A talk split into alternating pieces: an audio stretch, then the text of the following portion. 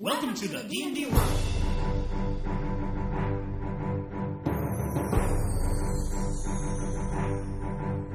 Olá, jogadores e DMs! Estamos aqui para o episódio 11 do podcast Rolando 20 e hoje nós vamos falar de um assunto que já foi pedido pelos nossos leitores aí. Nós vamos falar hoje sobre Pitolos, o mundo de campanha aí do Monte Cook. E hoje eu tô aqui com um convidado conhecido aí na, na blogosfera do RPG, o Fabiano Neme. E aí, cara, beleza? E aí, Fabiano, convidei você aí como um dos fãs aí também de Pitolos, né? Você já você tem uma campanha rolando, fazendo vários posts legais lá no Porpal sobre Pitolos. Acho que você vai ser um excelente companheiro aqui para esse podcast. Legal. É, eu tô, na, na, tô começando a minha quarta campanha em Pitolos já, né? Olha, É, mas, tipo, é, quarta, quarta de certa forma, é, na verdade é a segunda, porque as outras duas não acabaram, né? Aham. Então, naquele limbo suspenso tão tradicional das campanhas de RPG. É. Então, se você quiser, sei lá, se apresentar um pouco mais aí também para os nossos ouvintes, contar um pouco da tua história, falar um pouquinho lá do Porpal. Bom, eu sou o Fabiano, né? Pra quem não me conhece ainda, eu tenho, tenho meu blog, Porpal, que faz parte da Valinor, né? Um blog mais é voltado pro D&D da terceira, da Uhum. terceira edição pra trás. Eu até falo sobre a quarta edição. Na verdade, é, é até engraçado, porque quando eu criei Porpal era pra falar sobre a quarta edição, mas aí ocorreu toda aquela desilusão com o sistema e tal, daí eu tô focando mais na terceira edição e na D&D mesmo. Eu, quem me conhece sabe, eu sou muito fã do Monte Cook. Sou muito... Pago o maior pau pro cara mesmo. Quando começou a sair o- as notícias sobre o Ptolos, que eu já conhecia o cenário, na verdade, né? Do Benny Warrens e tal. Eu, pá, vai sair o Ptolos, eu enlouqueci, cara.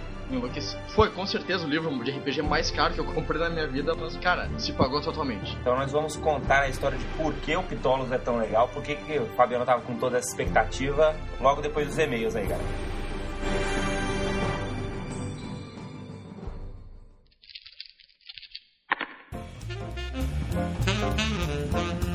Muito bem, Davi. Então vamos mandar aí os e-mails, comentários, recados e tudo mais da semana. Vamos sim, ó. Para começar, no mundo RPG, algo principalmente no mundo RPG brasileiro, é, saiu o primeiro livro da Devir do D&D quarta edição, que assim como foi lançado pela Wizards lá, uma aventura que também foi lançada a mesma aventura, que no caso em português vai chamar Fortaleza no Pendor das Sombras. É uma aventura muito legal, eu joguei com o Anand, ele que mestrou, e a gente continuou depois, a campanha está indo ainda, mas a aventura em si ela foi bem bacana, deu para se divertir bastante.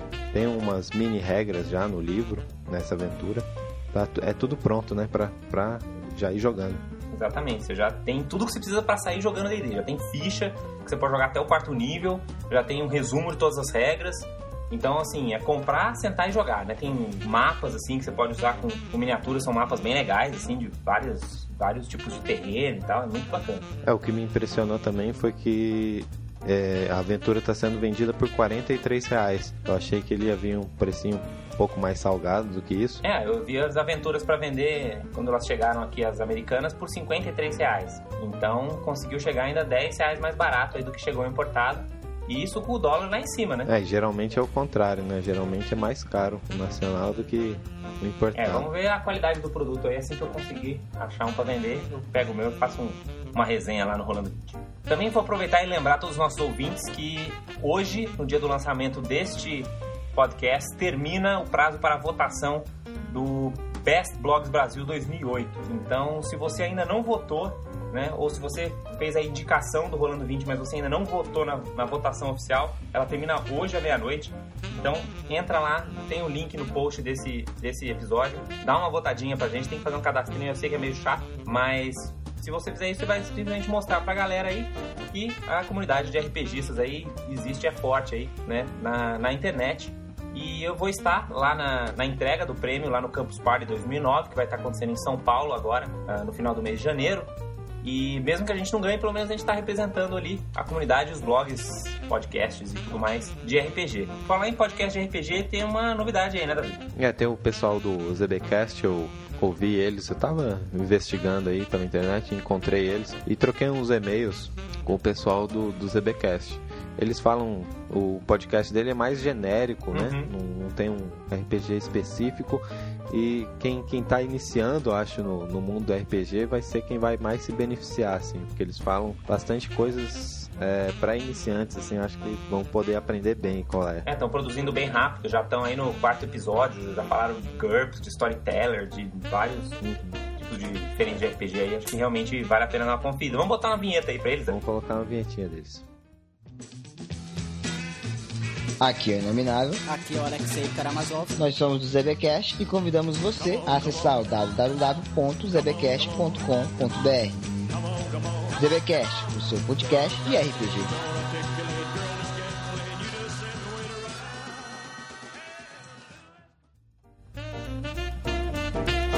Muito bem. E outra coisa que foi bacana também nessa semana, apesar de eu ter tido meus problemas nas costas aqui, fiquei uns dias de cama, é, a gente conseguiu ainda assim lançar nessa última sexta-feira a iniciativa 4E. O que, que é a iniciativa 4E? A gente juntou todos os sites e blogs aí que estão produzindo material, conteúdo para a quarta edição do D&D. A gente falou assim, galera, vamos fazer posts em português, revisados pelo pessoal que faz a edição do D&D em português no Brasil, para lançar posts em conjunto, assim, tipo, para fazer um material que a galera possa usar como referência para quem for começar a jogar agora, saindo o D&D em português. né? Então, tanto o pessoal da RPG Arautos, quanto o pessoal do Tomo 4E, quanto o pessoal do Alde- Aldetoron, outros sites que a gente já está entrando em contato, né? Mas esses foram os originais. Mais a galera lá do Terry System, o Douglas, que ajudou a gente pra caramba, fez aí a, a revisão de todos os nossos é, dos nossos posts, corrigiu porque a gente está aprendendo né, os termos em português. Então, muito legal. A ideia é que toda, a cada quinzena a gente tem aí um post coletivo sobre um tema. Né? O último tema foi água, um negócio bem genérico, então apareceu piratas, apareceu monstros aquáticos e coisas do tipo. Bom, esses foram os nossos recadinhos aí, mas então vamos rapidamente passar pelos e-mails e comentários desde o último cast. Vamos lá. O Leandro pediu pra gente fazer um podcast maior. Pô, é, é- é meio confuso porque tem gente também que não acha meio grande, gente que acha que é pequeno. Então a gente acha que tá acertando, né? Na média, acho que a gente tá acertando o tamanho. É, acho que por volta de uma hora, assim, é um tamanho bom, assim, porque, né, se você demora, sei lá, meia hora pra ir trabalhar, você pode ouvir metade na ida, metade na volta, né, alguma coisa assim. Mas é porque ele também ficou meio, é, ficou meio assim, porque agora o podcast é quinzenal, né? Mas eu acho que é melhor a gente conseguir manter um podcast quinzenal aí do que falar que ele vai ser semanal e atrasar toda semana. É, a Dani Toshi comentou também sobre o, né, fa- falando sobre o último podcast, episódio 10 sobre Forgotten Realms. Teve vários comentários pontuais assim, e ela ficou meio triste e parece que mudou muito o reino de Tei, né? Que Tei era aquela coisa bem escravocrata dos magos e tal. Até porque é, ela mandou a história do personagem dela e tinha muito a ver com Tei, assim. Mas eu digo o seguinte, cara, Tei ficou muito legal. Dá- daria muito pano pra manga. Né? Acho que daria pra explorar bastante coisa assim, então. E também não se esqueçamos que ah, né, todo mundo, todo o universo antigo de Forgotten Realms continua lá. Quem quiser jogar ainda lá com naquela mesma história pode fazer sem problema. O Elendil também comentou rapidinho que, que Forgotten Realms é um cenário que intimida. Você acha que é um cenário que intimida, Davi? Ah, eu sou meio intimidado, assim, por Forgo- Forgotten Realms, assim. Eu, quando eu joguei, assim, eu só li um reino e tal, né? Eu gostei de Corm e tal, dei uma mestradinha nele e tal. Só, e o que eu conheço de Forgotten Realms mais é por Baldur's Gate, Neverwinter Nights, é muito mais por jogos do que ter... Eu, eu- tipo, eu li o livro, assim, mas... Ele é muito superficial, né? Acho que, tipo, quando você vai jogar com o pessoal que gosta de Forgotten mesmo, eles leem o, o cada, sobre cada reino e tal, que, não- que não tem muito isso só no cenário básico. Então eu fico meio intimidado, porque geralmente Forgotten é um negócio cheio de contos, cheios de romances e tal. E quem conhece, conhece muito mais do que você. É, a dica que fica é, se você quer começar com Forgotten, começa com um grupo que não conhece. De repente você arruma aí um grupo de iniciante, uns amigos da escola, alguma coisa assim. Né? Porque de repente, eu acho que uma coisa que intimida também é se você de repente estiver mestrando para pessoas que conhecem muito mais que você, É, né? Isso dificulta. Então assim. essa, essa é uma dica. E também tem o comentário do Rei Uzi, que quer que, que, eu, que eu fale sobre Ebron e tal, né? Quer fazer um podcast de 5 horas de duração. Você né? já virou nosso especialista em Eberron, né? Ebron eu gostaria de falar sim, talvez esperar, né, pra ano que vem já vai sair a, o Ebron quarta edição e tal. E ano que vem não, né? Esse Bom, ano. a gente não vai esperar até o ano que vem para falar de Eberron, né, Davi? É, mas também, se qualquer coisa, faz um, um podcast falando do Ebron ainda na terceira edição e depois outro falando como é que as coisas ficaram depois. Aí dá, dá, não dá cinco horas, mas já, já se aproxima aí do que o Rei Luz deseja. É, que a gente pode falar também, eu acho interessante, porque todo mundo muitas vezes reclama que fica algo muito é, superficial. E, não tem como não ficar superficial, né? Porque é- são cenários gigantes. Que a gente pode falar também é de determinadas regiões que a gente tem mais interesse, que a gente tenha mestrado, lido mais sobre o assunto e tal, que aí fica menos superficial, mais interessante e tal, pra, Sim, é uma ideia. pra na prática, né, caso você queira mestrar nesses lugares. Tanto a gente quer falar de cenários que o podcast de hoje é sobre Pitolos, né? Que é um cenário aí bem, bem interessante. É, um último é, e-mail que a gente recebeu, não foi um comentário, foi um e-mail do Wagner Araújo, do goluck.com.br. Né? É um site focado em videogames e tal, mas ele também mandou um e-mail muito bacana contando aí que, escutando o nosso podcast de Forgotten Realms, ele voltou a se empolgar com RPG, ficou com vontade de juntar a galera de novo para rolar uns dados, e a gente sempre fica contente aí em saber que estamos motivando a galera a botar seus dados para rolar de novo, né? Ah, sim, esse daí com certeza é algo que deixa a gente muito feliz. Acho que é o objetivo. Acho que todo RPGista quer que outros RPGistas voltem a jogar e que novos RPGistas comecem a jogar. Então isso deixa a gente bastante felizes. E é isso aí. Então vamos ao podcast de Pitolos. Ah, e só lembrando também, o, o Golunk tem um podcast tá, também que fala sobre videogames, se vocês quiserem dar uma olhada, dá uma passadinha lá em golunk.com.br. E vamos, vamos ao assunto. Muito bem, então vamos falar pra galera, afinal de contas, o que que é Pitolos, né? Por que, que os caras fizeram um livro tão grande, né? E por que, que se fala tanto desse cenário aí? O que, que basicamente é o é Pitolos, Fabiano? O Ptolos é a definição do, do Monte Cook pro Ptolos. É um D&D num microcosmo com volume no máximo. Então, um super D&D, assim. É, é o D&D num tunado, assim como ele deveria Pimp ser. my entendeu? É. É que nem um amigo meu fala, é o D&D sem medo de ser feliz, entendeu? Todas as regras estão ali, ele é um cenário que, que mesmo com toda essa loucura do D&D, ele con- consegue fazer sentido. Até por, até por isso, né? Até por ser uma loucura do D&D. Porque todas as regras estão ali, não é... Não tem aquela, aquela coisa que muitos cenários têm de uma sociedade medieval, de um cara toca uma fireball todo mundo, ah, um mago, fujam.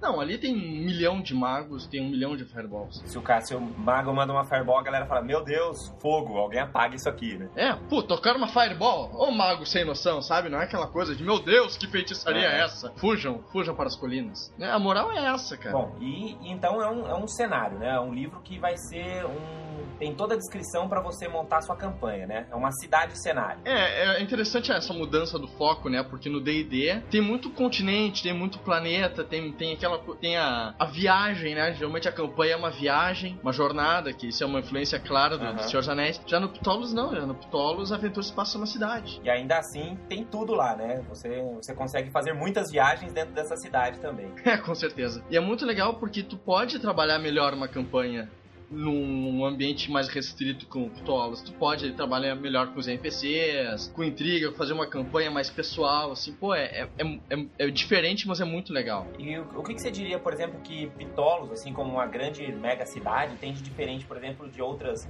mega cidades, assim, sei lá, Waterdeep, por exemplo? O que, que diferencia? Muita gente compara Ptolos com Waterdeep, né? Pelo fato de ser uma cidade grande, costeira e ter uma dungeon embaixo, Uhum. né? Mas, na verdade, a semelhança entre as duas acaba por aí. O, a, pra mim, o grande diferencial do, do Ptolos como cenário, não, sem falar no livro em si, mas como Uhum. cenário, são os Gauchut. Pô, eu adoro Lovecraft. Então, esse, esse lance meio Call of Cthulhu que tem no cenário, cara, isso pra mim é o melhor. É, tem, tem uma influência bem forte, né? Não é à toa que o Monte Cook foi um dos escritores aí do Call of Cthulhu D20. Sim, sim, com certeza. Pra mim, isso é o melhor na cidade. São os Gauchut. Tá, é, bom, você comentou aí que o, o Tolos, ele é muito terceira edição, assim, na veia, né? Sim, E sim. tem isso aí muito muito claro. Além dessa questão da magia, tá, no todo dia, assim, o que mais que a gente pode dizer, assim? Por que, que ela é tão... uma campanha tão icônica, assim, da terceira edição?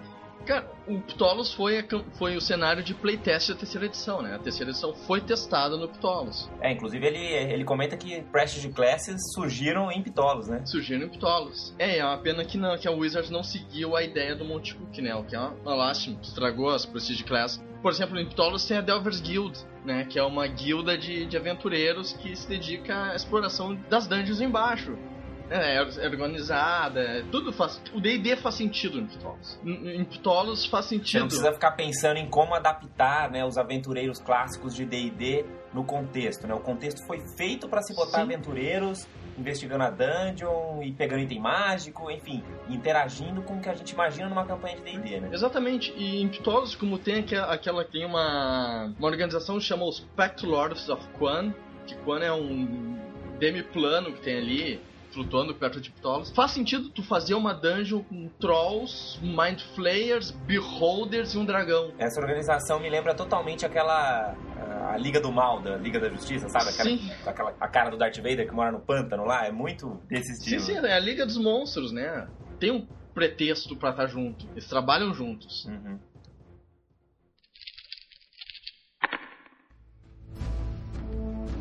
Vamos passar então pra galera aí, que, pros nossos ouvintes, então como é que seria uma visão geral da cidade, né? O subtítulo do Ptolos é o City by the Spire, né? Então acho que a primeira É. coisa que a gente quer saber é o que, que é essa Spire. A Spire é uma, uma formação natural que tem uma, uma, uma espira, tem no final de Um Ptolos. pico, uma torre, uma montanha, É, fina, parece né? um, um obelisco, assim. Uma formação natural que é vista de toda a cidade, tem mil feet de altura, parece, ou 3 mil feet de altura, agora me esqueci. Mas que depois você também descobre que não é lá muito natural. É, não, el- ela é natural. Porque o, a moral da Spire, a Spire existe porque a, o planeta rejeitou o mal de que tinha em Jabel Chamar de tamanha forma que tentou expulsar o mais longe possível que poderia. Pois é, ó que história, ó que história muito louca, né? Então, tipo, você lembra quem, como é que era o nome do cara lá? o, Da- o- antes de virar malvado ou depois de virar malvado? É, antes de virar malvado. Danner é o nome dele. É. Isso, exatamente. Foi, o- foi o cara que resolveu livrar o- todo o mundo do mal. Ele buscou todos os artefatos mais vivos do planeta e o- espertamente juntou tudo num lugar só, É. certo? É mais ou menos por aí. Daí ele encontrou um livrinho, encontrou um livrinho lá, o Book of Inverted Darkness, resolveu folhear e enlouqueceu. E aí o que que aconteceu? Simplesmente esse lugar foi cuspido do, do planeta, né? Como você comentou. Criou essa torre é, absurdamente impossível, mas que tá lá e em qualquer lugar da cidade você consegue ver essa presença aí gigante, maligna e mas que ao mesmo tempo as pessoas nem, nem sabem, né? O, Não, é que que tem lá o- mais, assim? Depois que o Danaren enlouqueceu, ah, só pra constar, a- a- os artefatos malignos ficam lá embaixo da Espira, não em cima. É engraçado porque o, o Danar era um paladino, né? Era um cara lawful good. Depois que enlouqueceu, virou o Slaga, o Slagathos nomezinho desgraçado. Ele virou tipo o Sauron, né, do, da história. Tem até a, a mutilação dele, tem a mão dele e tal, que é um artefato. Tipo a mão de É, Vecna, só assim. que é a, a mão do Danar. Certo. ok, então, de um lado você tem essa, essa torre imensa aí, essa, essa montanha em forma de agulha aí no, no, num lado da cidade. Do outro lado você tem, como você comentou, né, o porto, né? Tolos é uma cidade porteira, é, Sim, portuária. Então recebe aí navios aí de todo o reino. E você tem Uhum. então a cidade, que é uma cidade imensa e que ela tem uma característica muito específica aí de Ptolos, que também, claro, existem em todas as grandes cidades, mas que acaba dando um clima muito especial para Ptolos, que são os distritos, né? Sim, é. O legal é que os distritos eles ditam bem o clima de cada parte do, da cidade, né? E tu pode. E o livro te dá ferramentas de como trabalhar bem essa, essa diferença de atmosfera. Isso foi uma das coisas que eu mais gostei no, no livro do Ptólogo, assim, né? Porque para cada distrito ele já fala para você o que, que os personagens veem, o que, que os personagens cheiram, o que, que os personagens sentem e como fazer aventuras naquele distrito, assim. É muito fácil pro É. DM, né? Começar a usar aquilo lá no dia E seguinte. é legal também que tem um monte de cool que cria mini plots assim de pessoas na rua. né? Então tem aquele, sempre tem aquele jogador chato, tá? Eu paro qualquer pessoa na rua e vou falar com ela. É, que, quem, quem tá na É, rua? ali, ali tem, tem quatro, cinco NPCs ali, com uma historinha pequena assim que tu pode usar pra, pra calar a boca desse jogador chato que quer sacanear o mestre. Ou mesmo já começar um novo subplot ali mesmo, ou seja, né? Já, já combina com os plots principais ali e a coisa vai indo. Exatamente. E você tem aquele senso muito de, né, de tudo tá acontecendo ali na É, rua. exatamente. né? Isso é um negócio muito- bacana. Muito legal isso no livro.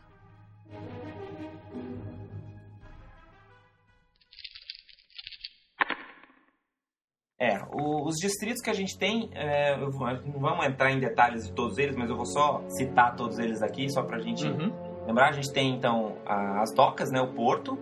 A gente tem um distrito das guildas. A gente tem a Midtown, que na verdade é, a- É o centro, né? Onde a, maior, é, onde a maior parte das pessoas começam a jogar, né? Porque lá fica o Delver Square, que a gente vai falar um pouquinho mais depois. Tem a Necrópolis, que também já, com certeza, nossos ouvintes DM já pensaram em aventura só de ouvir a palavra Necrópolis aí. É engraçado porque no, no, no livro, né, que a necrópolis, óbvio, é um cemitério amaldiçoado em que os mortos, os mortos muitas vezes levantam nas tumbas, né? Daí no, É. daí no livro tem uma observação assim, por que, que as pessoas enterram os, os mortos lá? Né, Isso é engraçado.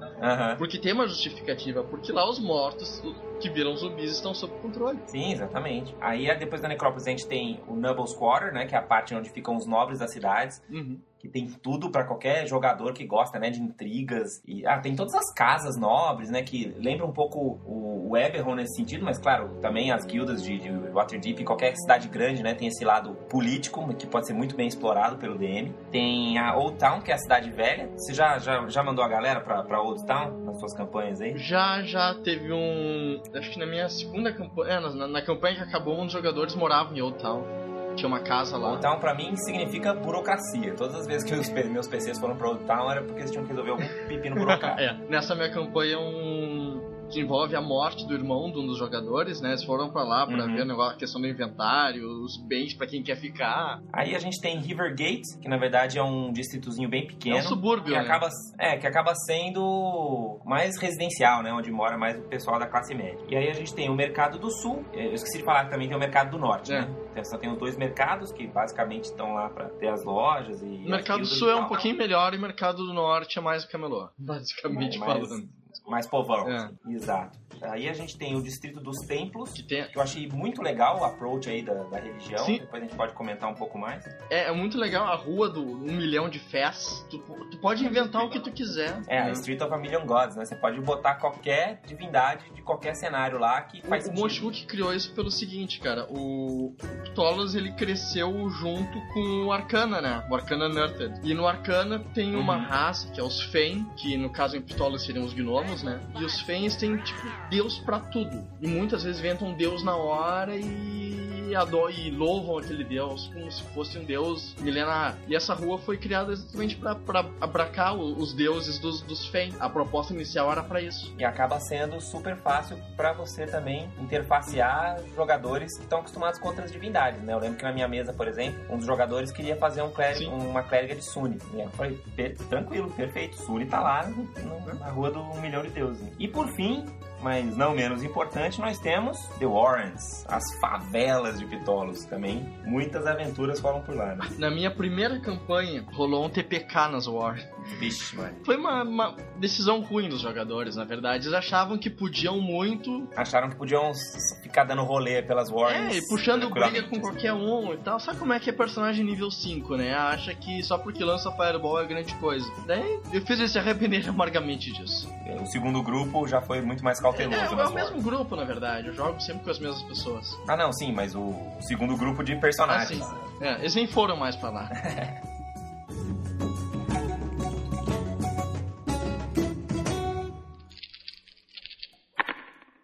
Beleza, então, e, e- além disso, né, a gente já falou que tem, né, tem todos esses distritos, tem o Spire ali, né, que tem várias dungeons lá dentro dessa torre, lá em cima, lá no meio e tal. E além do mais, a gente tem tudo que fica embaixo de Tolos também, né, que tem muita, muitas dungeons, muitas halls dos anões que foram fechados, cidades Drow, tem É, tem a Ptolos antiga ali também. E ali em cima também tem a pirâmide invertida, né? Que é aquela guilda de magos que mora numa pirâmide invisível em cima da cidade. Cara, isso aí os meus PCs, os meus jogadores sempre ficaram bolados com a pirâmide invertida. É o que, que acontece quando chove, cara.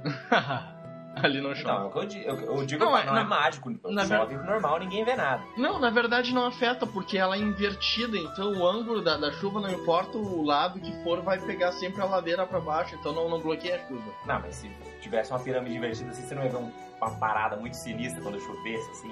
Um gotejamento centralizado na ponta. assim. Ah, sim. E além do mais, por Pois que é. adianta você fazer um negócio invertido se chove todo mundo sabe onde... É, invertido não. Um negócio invisível se quando chove todo Invisível. mundo sabe onde tá, né? Por isso que eu falei, não, não. Ela é invisível e fica transparente a chuva. Eles arrastam pra fora da cidade, a pirâmide é móvel, né? Acabou a briga. Mas todo mundo curte, assim, porque é uma sociedade de magos bem, bem legal, assim, né? Eles são bem secretivos, mas ao mesmo tempo se colaboram bastante, assim, é um... to- Todos os caras que fizeram mago na minha, É. na minha aventura sempre eles quiseram fazer parte da pirâmide invertida. É, o, o problema é, é a história secreta da pirâmide invertida, né? Que na verdade os magos de lá são um bando de uns desgraçados monopolizadores, Sim, Não né? deixa ninguém mais fazer item mágico, só o É. deles tal. Pra vender só eles, só eles. Com o apotecário dos sonhos, né? Exatamente. deles pra conseguir comprar os itens. Bom, então essa é a visão geral da cidade, né? Então a gente tem o Spire, a gente tem as dungeons, tem a cidade com os vários distritos. É legal também falar que o planeta Ptolos é uma prisão, né? Ah, sim, é, é meio, é Tu meio não pode spoiler sair de lá. dependendo da campanha, mas acho que vale a pena a gente comentar porque é uma característica muito legal mesmo. Porque é uma prisão pros gauchutes, né? Se tu entra lá por um plano, tu não sai mais. E isso também muda um pouco Sai mais. galera tá acostumada a ver algumas coisas do D&D, né? Então, não vai ter, por exemplo, aqueles é, summons que, que tem, né? Então, se você abre um, um portal lá pro, pros Outer Planes ou pros Inner Planes, Tu convoca um Pit é, o que Fiend lá. passou, cara, não volta mais. Tu convocou o Pit Fiend, lida é, com pois é, ele. vai ter que arrumar um quartinho pra ele no, teu castelo aí, cara, porque ele não volta mais agora. Embora as magias de Summon continuam funcionando todas, né? Porque é aquela questão de ser temporário e tal, no seu... E Não, e a entrada pode, né? Tu pode entrar em Ptolos, não pode sair. Isso, exatamente.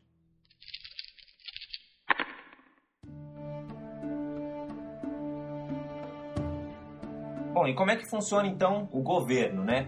Quem que manda em Pitolos? É, o governo de Ptolos é meio dividido, né? Porque tem as, as duas grandes forças, que é a Igreja de Lothian e o, e o, e o Império.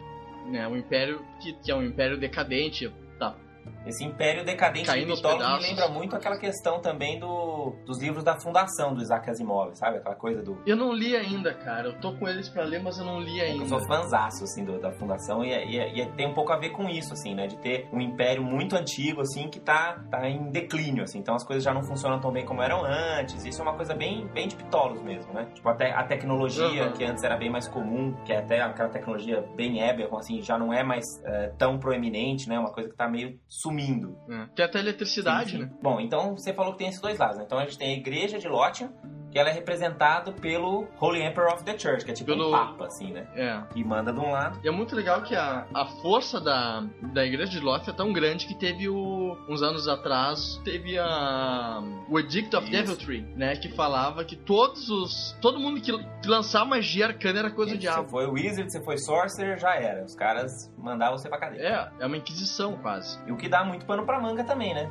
Então, seu grupo tem magos e tem clérigos de Lothian, já, você já tem aí algumas coisas pra, pra brincar. E uma coisa bacana também é que a igreja de Sim. Lothian, ela não é uma igreja boa, boazinha, né? Mas você pode ser um clérigo ou um paladino de Lothian e ser lawful good e tal, que é uma coisa também parecida É, com... até porque o Lothian era Lawful Good, né? O Lothian era Lawful mas que é uma coisa legal que não fica aquela igreja tradicional do do D&D, se for pensar no, né, nos módulos básicos e tal, que as igrejas são bem preto e branco, assim, né? Então, dá aquela É, tonalidade exatamente. cinza, assim, que eu acho que deixa bem mais interessante a campanha. Mas ainda sobre o Edict of Deviltry, é muito legal que na minha campanha um dos personagens faz um paladino de Lothian que é pró Edict of Ah, tá, ele é Deviltry. contra magos, até Ele hoje. quer fazer voltar isso. Sim, porque o, o irmão dele, que é o que, é o que morreu, né, enlouqueceu por causa da magia arcana na cabeça É, dele. Ó, maneiro, hein? Tá um plot legal esse aí. É, Bom, e do outro lado da igreja, a gente tem também o lado do império, né? Como você comentou. O, o império tá caindo, né? A capital do império, que é Tarsis, que fica lá do outro lado do, do mundo, foi tomada pelos bárbaros, Uhum. né? O imperador morreu, então acaba É. deixando Ptolos numa situação de tipo, a galera tá meio que querendo que Ptolos vire uma nova capital do império, né? E outras pessoas querem retomar Tarsis, enfim. Mas quem que representa o império de Tarsis em Ptolos? mas é a, a burocracia e a ordem, né? Isso, isso que é o que ainda tem do Império em Ptolos. Porque o resto.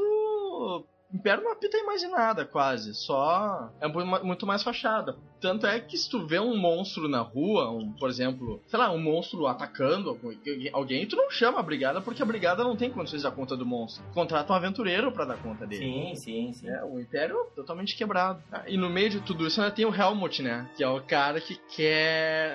Eu acho que ele quer proclamar a Exato, República, eu acho. É né? do movimento republicano da cidade de Tolos. É. Tolos é governada, mas, quer dizer, é, quem, quem é um representante militar do Império é o comissário, né, o Igor Ernst, que é Sim. um NPC muito legal também. Eu nunca usei ele. Ah, eu acho ele muito maneiro, porque eu penso muito no, no comissário Gordon, assim, sabe? Aquele cara que é o último dos... é, o- porque eu, a, a minha Ptolos ela é razoavelmente corrupta, assim, né? Não o caos, mas é, porque Razoavelmente. assim, não é o caos completo, né? Mas que nem Gotham City, mas é Aham. uma coisa razoavelmente comum, assim. Mas o, o comissário ele acredita ainda no, no Império, na Ordem, né? É um cara bem, bem lawful mesmo, assim. Mas ele Aham. também não apita muito, né? Porque tem o conselho da cidade, tem os nobres, tem os líderes das guildas, e, e como você falou, é aquele mar de burocracia, né? Então, É, quem que vai consegue resolver as coisas sem muita burocracia? Os aventureiros. Quer alguma coisa rápido, fácil, limpa, contrate um aventureiro. Exatamente, não sobra nada. Beleza, então, mas esses são os caras meio que, né, então são as forças do bem aí, né, que a gente começou, né, comentou. O comissário, a Uhum. pirâmide invertida, a igreja de Lottin, o Holy Emperor of the Church. Mas e do outro lado, né? Quem que são os vilões, assim? É, você já comentou sobre os Gauchuts, que são meio né, uma força... É tipo ameaça fantasma, Isso, é, né? os, os players provavelmente não vão, os jogadores não vão interagir muito com esses caras, porque como você falou, é meio Cthulhu, né? Se você É. encontrar com esses caras, é porque a casa já caiu pro seu lado. Quem que são, então, os oponentes? Com quem que os, os aventureiros vão estar lidando, além dos monstros aleatórios? É, de forma mais direta tem, o, tem as famílias de crime, né? Que é a Balacazar e, as, e o Vladan. né, Os Vladan são bem importantes na minha campanha atual. Tem a Kelvis Killraven, é o, Ba- é é o Balacazar e o, e o Killgrave, né? As duas famílias. Oi? Não é o Balacazar e o Killgrave? São os dois... Não, Balacazar e Vladan. Vladan. O Tem a Killraven Crime League, né? Que é uma a, a guilda de crimes liderados, liderada pela Kelvis Kill, Killraven. Isso. Mas ela não, é, não, não forma uma família, não é que lance máfia. É, assim, uma mas gangue, É uma assim, organização criminosa. É, eles não são parentes. Uhum. Tem os Pact Lords of Guan, que eu já falei, né? Que é essa Liga da- então, do organização mal extrapalar. E daí, assim como tem os Gelshoot, tem as, as outras ameaças mais etéreas, como o Slatagus Malkith, que é o, é o grande vilão, que é o cara que morava em cima do topo da espira. E o Gul, que era um meio que um discípulo dele, assim, mas que não, não vingou tão bem, mas ainda assim o cara é foda. É aquele que você não, não é o último chefão da aventura, mas é o principal tenente dele. É, Bom, ale- além desses caras, a gente também tem ah, o- o- os demônios lá da, da Necrópolis, né? assim, a, a Lilith o Hagel. Inclusive, a- os quadrinhos né, que fizeram baseado em Ptolos foram meio que descrevendo essa- esses demônios aí. Acho que eles eram caras meio importantes no- nos quadrinhos. É, eu não cheguei a ler, até quero ler. Vou ver se eu encontro. É bem, é bem legal. Tem um pessoal até que tá traduzindo esses quadrinhos. O cara postou um link lá no Rolando. É, bom, e você comentou também dos Vladan, né? Que é uma das casas nobres da cidade, mas que são tudo meio, meio evil esses caras, né? Meio demônio, tem lá uns Tiflins. É, é, e o Vladan é um Vested of the Gauchut. É um dos caras que tá É. interessado em trazer o Cthulhu de volta. É o Cthulhu de volta. É. O, o, o grande objetivo dos Vladan é, co- é encontrar as Hunger Swords, né? Que são aquelas espadas mega poderosas e tal. É, na verdade o que eles mais querem é conseguir sair de Ptolos, né? Porque eles estão presos aí. É, querem cair fora. Tem que destruir tudo no caminho se puder. Exatamente. Bom, a- além dessas forças aí, quem, que, quem mais, que grupos importantes a gente tem também? Ah, tem um outro que eu esqueci de falar também, que pode ser um, oponentes ao, ao grupo, que são os Forsaken. Quem joga World of Ah. Warcraft vai reconhecer o nome, mas e é até meio parecido mesmo a história, né? A diferença é que os Forsaken aqui do, do Ptolos, eles são os caras que meio... Eles não necessariamente são undeads, né? Não, mas cultuam a morte. São os caras que acham os undeads legais e acham... são meio góticos. E tem os cultos do caos também, né? Que são Isso, aqueles que boa cultuam lembrança. os Gauchut. Né? Tem... Cara, na minha segunda campanha, um dos jogadores ele entrou no naquele labirinto do do templo da mão de ébano, aquele que, que dá a deformação e tal. E o cara saiu deformado de lá. O cara passou a usar máscara na cidade, bah, foi muito louco. Tem os Shu, né? Que são aqueles que têm bastante a ver com tecnologia, caos e tech, essas coisas, né? Tem o Sorn também, que é mais ralé, assim, é uma guilda de magos assassinos, mas que é mais. Tem os assassinos Fraquinho. também, né? Que são os Vai. Esses são os, assassinos pra valer, assim. É, esses, aí são, são fortes. E, e é engraçado a, a forma como o Ptolos lida com alguns inimigos tradicionais do D&D, por exemplo, os Goblins. Os Goblins não são considerados uma ameaça pra cidade, é, é tipo uma peste, uma praga, que nem rato Goblin. É, isso é, uma, isso é uma coisa que tem a ver até com aquela visão da, da terceira edição no volume máximo que você comentou, né? Tipo, ninguém acha bizarro ter um Goblin na rua, ele só acha triste ter um Goblin na Que rua. um mas dia fazer? Goblins no Nobles 4, que nojo, onde é que isso vai parar? Exatamente, imagina, um Goblin no, bairro dos nobres já é suficiente pra causar uma comoção, né? É. Mas é, aproveitando que a gente tá falando então de goblins aí e outras raças, vamos comentar aí das raças que, que são um pouco diferentes aí no, no, no Ptolos. Porque a gente tem, claro, todas as Hum. raças básicas, né? A gente continua tendo os anões, os elfos e, a- e aquelas raças que a gente já tá acostumado, mas tem algumas raças meio novidades lá, né? Só sobre os elfos é legal comentar a, a divisão dos elfos. Ah, sim, que é, que, é, que é diferente e eu acho bem legal o jeito que ele fez com os elfos também. É, é mais resumido, é mais simples, mas é muito mais legal. Que tem os Show Elves, que são os elfos normais. Tem os Harrow Elves, que são elfos meio corrompidos, meio deformados, assim. Mas que não elfos são que não- os, os Dark Elves, né? Salienta, assim. Não, não são os Drow, não são os Drow. E tem os elfos Querubim, que são elfos alados. Bah, isso eu acho muito legal. É, que também é um Isso elemento clássico do D&D aí, né? É, sim. mas acabou ficando muito bem integrado ao cenário. Aí a gente tem lá Exatamente. gnomos, halflings e tal. É, e aí, pra começar, a gente tem os Litorians, né, que são os humanoides meio leão, que é, inclusive existe no, no mundo de campanha do, Diamond Throne, né? Que também foi, pro- foi, foi escrito lá pelo Monte Cook. Cara, pra mim, os, os Litorians, pra mim, são, é a melhor raça de todo D&D, de to- todos os jogos D20, pra mim. O Litorian é a raça mais legal. Todo o lance dele, a ideia deles de, de honra, de, de votos... Cara, Litorian é o canal. Eu acho bem, bem, bem interessante esse aspecto também. Eles são meio os Klingons, assim, do D&D. Só que espertos, assim, né? Só que... Não, não, são mais Romulanos. Se for pra pegar o, que- o Star Trek, são mais pros Romulanos. É que eles não são tão evil, dizer- né, cara? Os Romulanos são muito evil. É, mas eles têm toda aquela questão da honra, do código deles, são super atrelados, assim, ao, ao código, tanto que no... Bom, não vou começar a falar de Star Trek, É, que é justo, bem. é justo. E tem os Lizard Folk, né? Isso, os, os homens lagartos são bem comuns, né? É, e são meio marginais, assim, são meio mendigos. Eu não sei por que, que os Lizard Folk viraram raça jogável no Pitolos, porque eu acho eles meio nada a ver, assim, É, sei lá, né? Sempre tem aquele, aqueles player que gosta de jogar com, com mendigo. é, com, tipo, com as raças pobres coitados, assim. É, tipo, gnomo. É, pois é. Aí ele comenta um pouco também dos centauros, né? É. Os Minotauros também. Ah, é, tem até um minotauro, O Shibata. isso, que é... Ele é clérigo, né? É, um clérigo de. Deus do, do, dos segredos, não lembro o nome, dele agora. Mas enfim. Só que o, o problema do DD em relação a essas raças é a questão do, do, da equivalência de nível. É, que Isso acaba não aí- funcionando direito, né? Não funciona. É legal no Arcana Nurtured que as raças. te- tu pode subir de nível nas raças. É, você pode...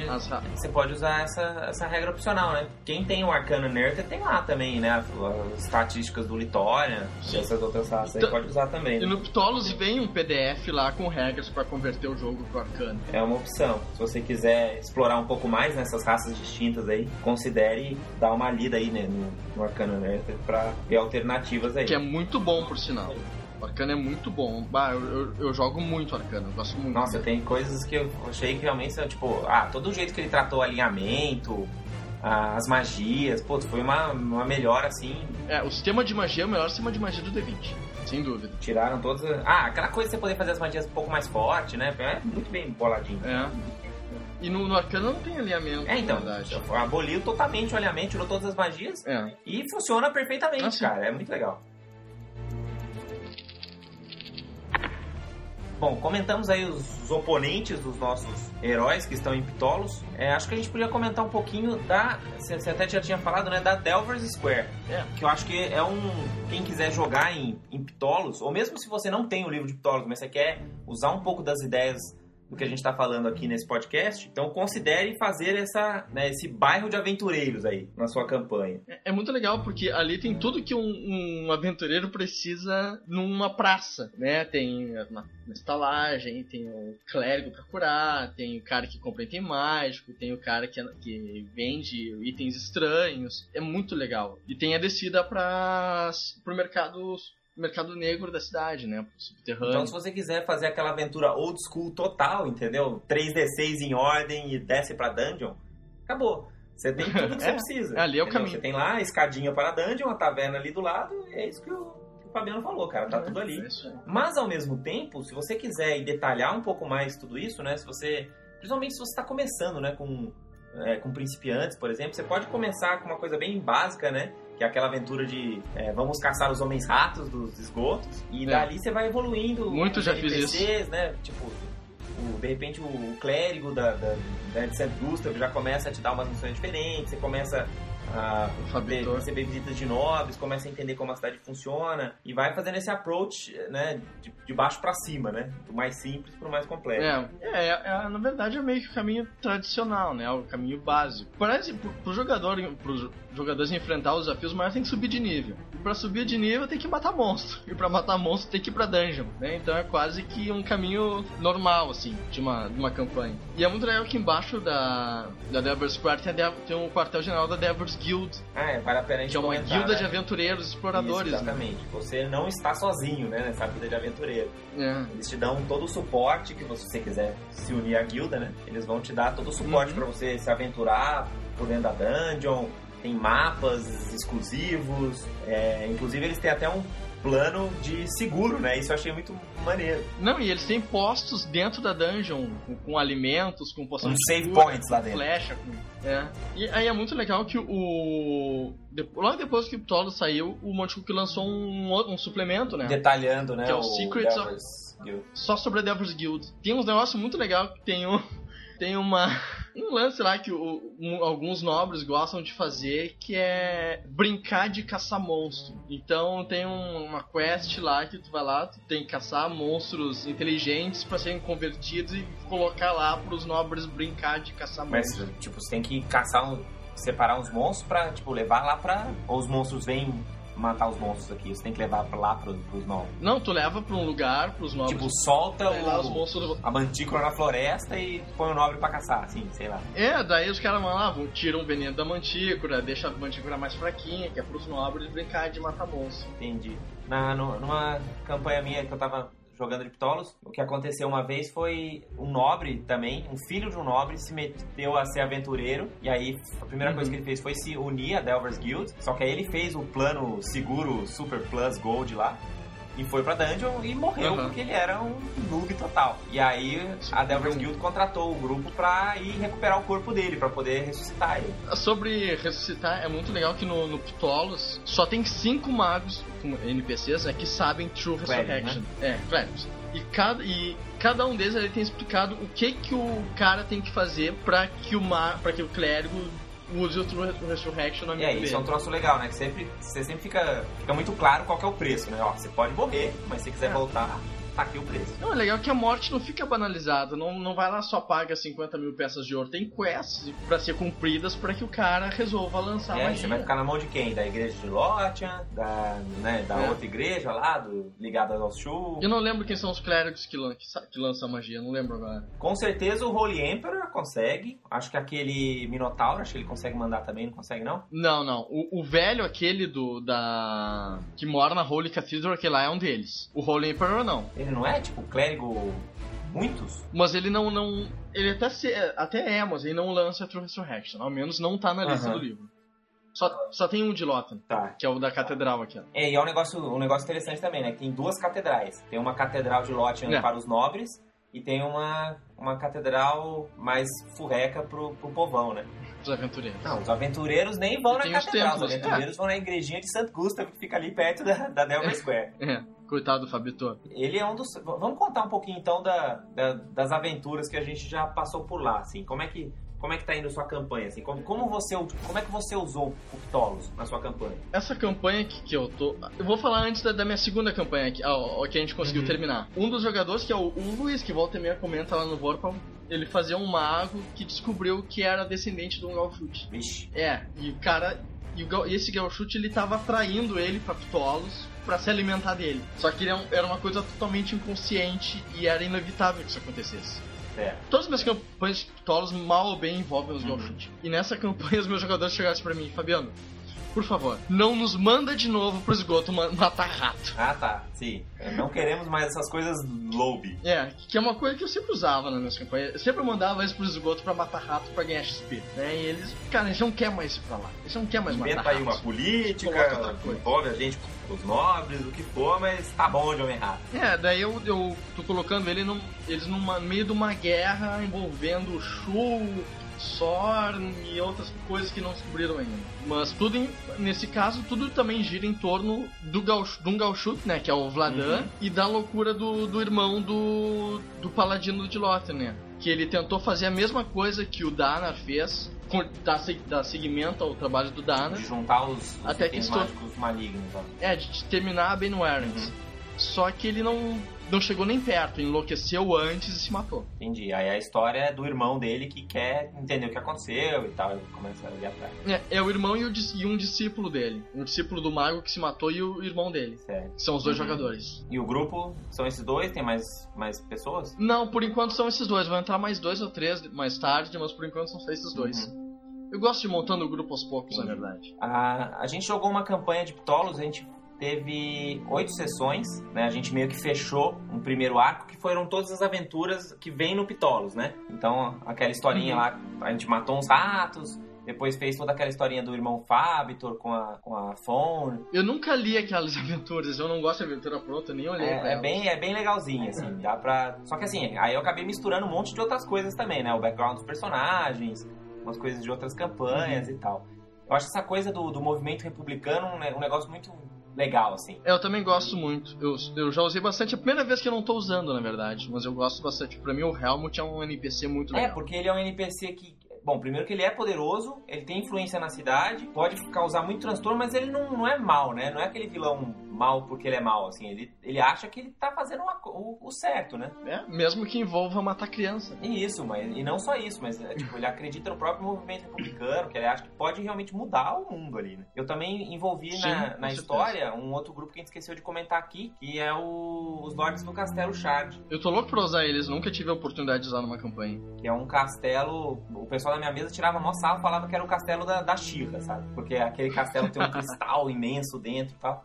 Mas que também tem uma história É. bacana, que são esses lords que eles são meio neutros assim na cidade, porque o propósito deles é defender o castelo. Mas é um castelo que lá que tem muito poder, assim. Então você começa a fazer umas aventuras pra eles, você vai ganhando uma reputaçãozinha com eles. Né? É, é um- é um- uma das fontes de poder ali da cidade, né? Da balança de poder. Eles também eles compraram uma casinha lá em Rivergate também. e aí a história fechou depois que eles lidaram lá com. Bom, eu não vou, não vou contar porque é mega spoiler, mas depois que fechou esse primeiro arco aí. E aí a gente ia Uhum. pra começar. Já tava soltando algumas pistas pro Bane Warrens e pro Night of Dissolution. Que aliás a gente pode comentar, né? Quais Uhum. são os suplementos que existem aí que usam Ptolos, né? Não que precise, né? Tem 400 mil páginas e é, pesa 3 toneladas. Mas, se ainda assim você quiser mais coisa. É, é, mas é, é bem dispensável, na verdade, os suplementos. Eu, eu acho, né? Que tem, o, tem, por exemplo, tem o Causitech, que eu, eu tô usando bastante na minha campanha atual. Então explica aí pra, pra galera o que, que é o Causitec. Causitech não é. Eu vou parecer a feiticeira aqui fazendo propaganda daquele negócio abdominal. Não é nem magia nem tecnologia, é uma coisa no meio e totalmente corrompida. É um lance meio Frankenstein, assim, de juntar pedaços de monstro pra fazer um monstro diferente, botar implantes meio biônicos, só que não é tecnologia, é movido pelo caos. E além do- dos aparatos Ou mecânicos. seja, não pense naquela tecnologia de gnomo, assim. Pense numa tecnologia meio Cthulhu, assim. É, totalmente alienígena. Uma vez eu joguei uma, uma campanha, eu, como jogador de, de Arcana, envolvia bastante o Chaos Tech, a gente lidou com um cara que era meio. tinha uns troços estranhos lá. Eu, eu gosto muito do Chaos Tech. O legal é que o Causitec também não necessariamente é totalmente evil, assim, né? Ele é uma coisa meio que te corrompe, uma coisa que tem a ver com os Gauchute, mas você pode até É. usar uns itens, assim, de Causitec de vez em quando, assim. Assim, tanto que no, na minha campanha, o, o morto, né, o MacGuffin da, aventura, da campanha, ele lidava com o Chaos Tech em segredo. Uhum. né? Os jogadores descobriram isso, que ele tinha fazia experimentos com Causitech, tinha magias e tal. E o cara não era, mano. E não, também não foi por isso que enlouqueceu, né? O Causitech não teve nada a ver com a loucura dele. Foi a obsessão dele por, pelo Book of Inverted Darkness que levou ele à decadência e à loucura. Bom, além do Causitec, a gente também tem o que você comentou, né? Que é o que detalha mais o, o Delver's Guide, como é que chama? O Secrets of the Delver's Guild. Isso, que vai detalhar um pouco mais a guilda do- dos aventureiros e tal. E é legal que é, é só, praticamente só história e plot nesse suplemento. Tipo, ganchos pra campanhas. Então ele é mais pro DM do que pro, pro jogador, assim. Não, não, o, o, pros dois. Os dois podem usar tranquilamente, tanto como background de personagem. Fa- Ah, fala legal. bastante do, do, do dragão aquele, o Father Claw, fala bastante da história dele. Fa- Fala de pouco de tudo, cara. Uhum. Ele, pe- ele pegou assim pontos bem. Mas quem quiser focar mesmo a campanha ali na, na, na, na- na Delver Square, naquela- nessa coisa de aventureiro, de fazer missão pela guilda, acho que de repente Ajuda vale bastante. a pena. né? Dá uma olhada. ajuda bastante. Bom, e aí tem as duas aventuras, né? Que é a Bane Warrens e a Night of Dissolution, que aí é... São, três são três aventuras. Tem a Bane Warrens, tem a Night of Dissolution e tem a Demon God's Fane, que é um suplemento que quase ninguém conhece. Ah, esse aí eu também não conheço, não. Como é que é esse aí? É uma aventura de nível alto, vai personagem de nível 15, que ela, ela não se passa em Ptolos exatamente, mas se passa perto de Ptolos, mas É aquela coisa do Monte Cook de já tá usando Ptolos mesmo antes do Ptolos, né? sim, Porque ela- essa aventura é, é É. pré-Ptolos, né? é, é em Ptolos, mas é pré-Ptolos. Aham. Ela é anterior ao livro. Deixa eu ver de que ano que é isso aqui. Porque a, pra quem gosta de, de, de aventuras prontas, assim, ou de aventuras super integradas com o cenário, assim, a Bane Wars e a Night of Dissolution são bem legais.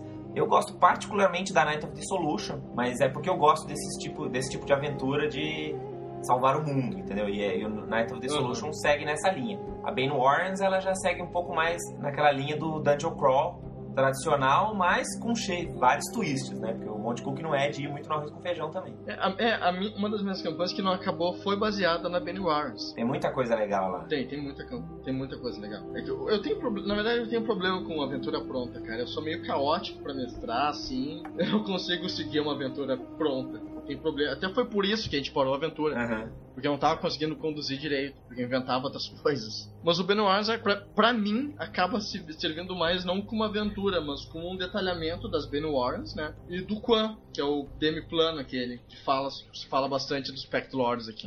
Bom, se você Ah. comprar o, o Ptolos, né, a, a- você no final do livro tem um CD que tem lá dentro o a- em PDF a Bane Warrens, a Night of Dissolution e o Caositech. É, eu tenho todos impressos. Além disso, é, ou você também pode tentar adquirir eles impressos, né? Hoje é bem complicadinho, mesmo o Ptolos já é bem dificinho de, de achar ele para vender. Só usado, cara. O Ptolos não vai ser impresso de novo, só usado. Novo tu não encontra mais. E eu vi, eu vi um sendo vendido novo por 600 dólares no eBay. É, eu também. Cara, 600 Tanto dólares é muita no- grana. No, fórum, tanto se entrar no, no fórum do, do Ptolos, tu vai ver que muitos posts são Ptolos no Aham. eBay. Ptolos usado em tal lugar. É o pessoal catando o livro, porque não, não tem mais. Fizeram 1.200 e não e acabou. O que eu tava comentando é que, no- além disso, no, no básico, assim, você tem essas primeiras aventuras, que foram essas que eu mestrei, que são de nível baixo, nível 1, 2, 3, mas ele também descreve um pouco da Dwarven Hearth, né, que são os salões dos anões que tem na dungeon lá, que você pode dar uma explorada. Uma cidade abandonada. É, que é aquele plot clássico de anão, né? As,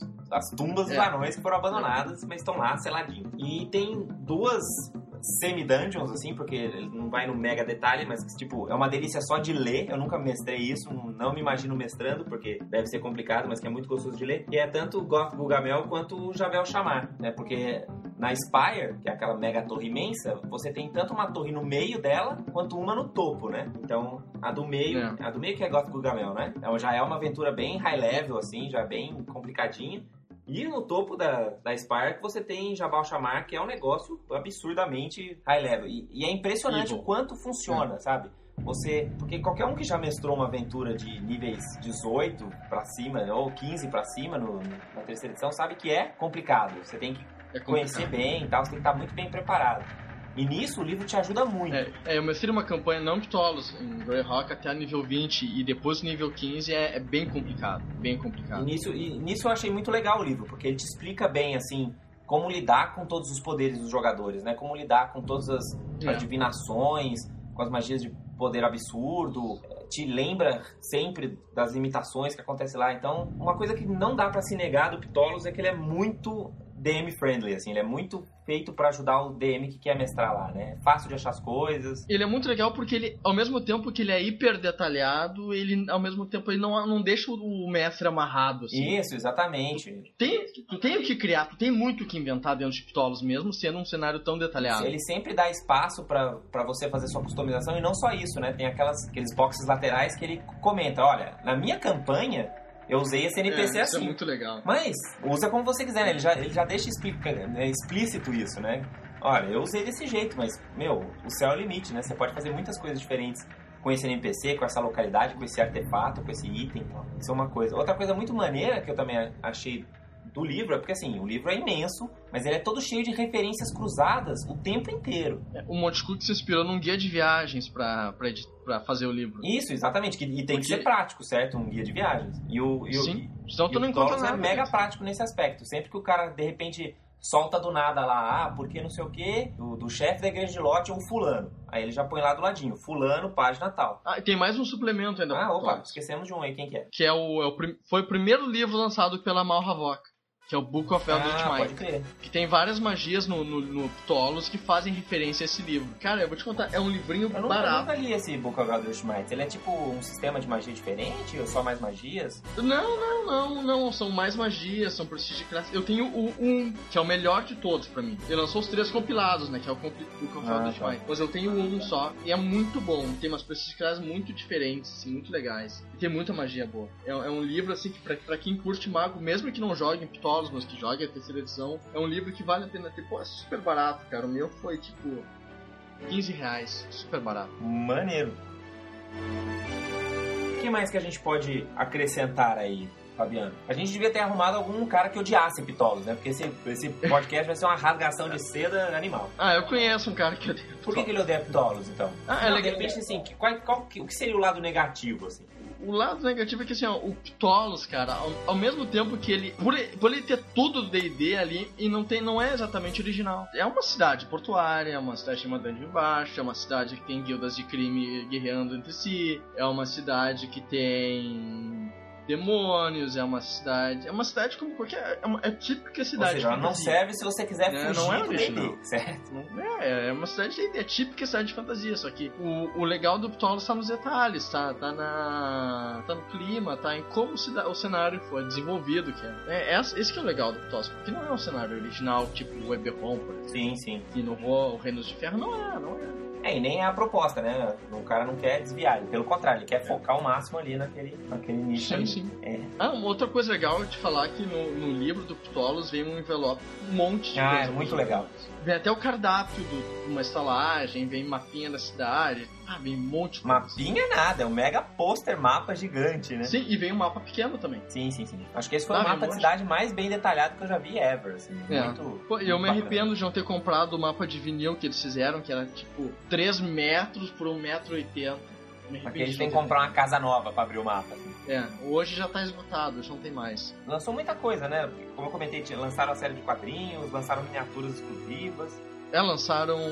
Teve um cara que lançou vários pequenos mapas, os esboços de desenho. Bah, lança- lançaram bastante coisa. Tinha os- aquela linha de tokens, né? Que o Claudio Posas desenha. Teve também uma, um pra Ptolos. É, teve também. Bastante coisa. Uhum.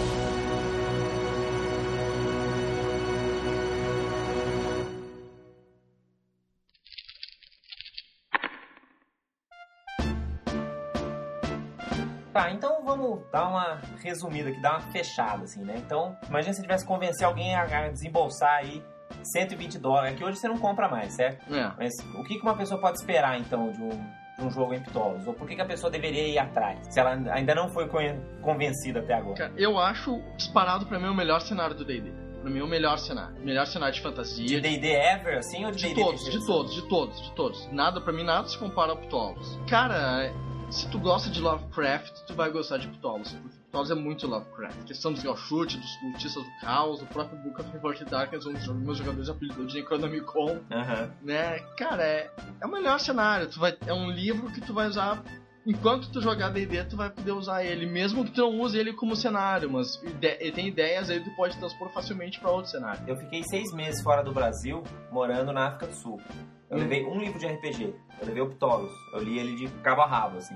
Porque ele é tão, tão bem escrito, assim, tão, tão, descreve tão legal as coisas, que ele é um livro gostoso até de ler. É muito E bem hoje em dia, isso é um negócio que tá ficando raro em RPG. É, exatamente. É, é muito engraçado ler, ler o Ptolos porque o D&D tem aquelas escalas de tamanho, né? Huge, large, etc. E sempre que o Monte queria usar uma, uma coisa de tamanho assim grande pra não se ligar, não se conectar um desses, dessas escalas de tamanho, usava Massive. Então tem Massive por todo o livro. Eu acho que é a palavra mais repetida no livro. É porque o livro é massive, né, cara? É. É, eu tenho um diário de campanha do, do Ptolos, da, da aventura que a gente jogou. A gente parou, eu vou postar aí nesse post o link para o diário de campanha, quem quiser dar uma olhada. O Fabiano também tem lá alguns posts do grupo dele, né? Contando aí as aventuras, a gente põe É, ali se- também. sempre que sai, que- sempre que a gente joga, eu escrevo um post falando do jogo. Quer fazer um, um jabá final aí, comentar alguma coisa lá, alguma novidade? todo mundo, boa parte das pessoas que, que vão ouvir o podcast sabe da minha entrevista com o Monty Cook, né? Que foi muito Ah, legal. com certeza, vai estar lá nas notícias no começo também. Como que você fez? Você foi lá, mandou um e-mail pra ele e tal, e vamos fazer? Como é que foi? Foi na cara dura, mandei e-mail, ó, Monte, tá, tô afim de te, entrevistar, tem um blog ID, assim, assim, o que que tu acha? Ah, beleza. Manda as perguntas.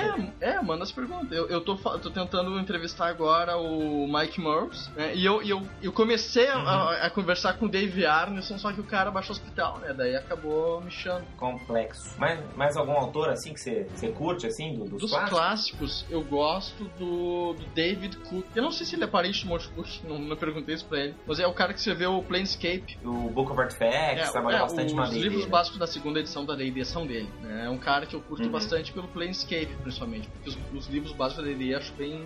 Da segunda edição da D&D acho bem ruins. São meio infantiloides, assim. Ah, escrever básico é um troço também, deve ser até meio É. cruel, assim, ó. Cara, cara. Por- Porque é diferente, né, de você escrever um suplemento, que aí você É. pode escrever de verdade, né? Fazer básico é uma coisa muito... Você tem que né, ser resumidão ali, você tem que focar muito no, no básico, né? como E dos não tão antigos assim, eu gosto muito do Mike Murphys. Eu gosto muito do, do Book of Final Might, pra mim é o melhor suplemento da- terceira edição em termos de regra. Eu, não, eu, eu, pessoalmente não uso muito suplemento, mas o Book of Final Might é muito bom, é muito bom mesmo. Bom, ficam aí as dicas então pra galera. É, eu agradeço aqui a presença do Fabiano aqui no, no podcast. Espero que a gente consiga fazer outros podcasts aí. Você está sempre convidado a voltar. Estamos aí, cara, só me chamar que eu participo. Bom, e é isso aí. Espero que vocês tenham curtido o Mythology, a gente vai comentar sobre outros cenários depois, mais tarde também. A ideia é qualquer coisa que dá para usar numa mesa de D&D, a gente comentar aqui no, no Rolando 20. E boas semanas, hein? Boa semana aí pra vocês, galera. Rola em 20. E arranquem cabeças.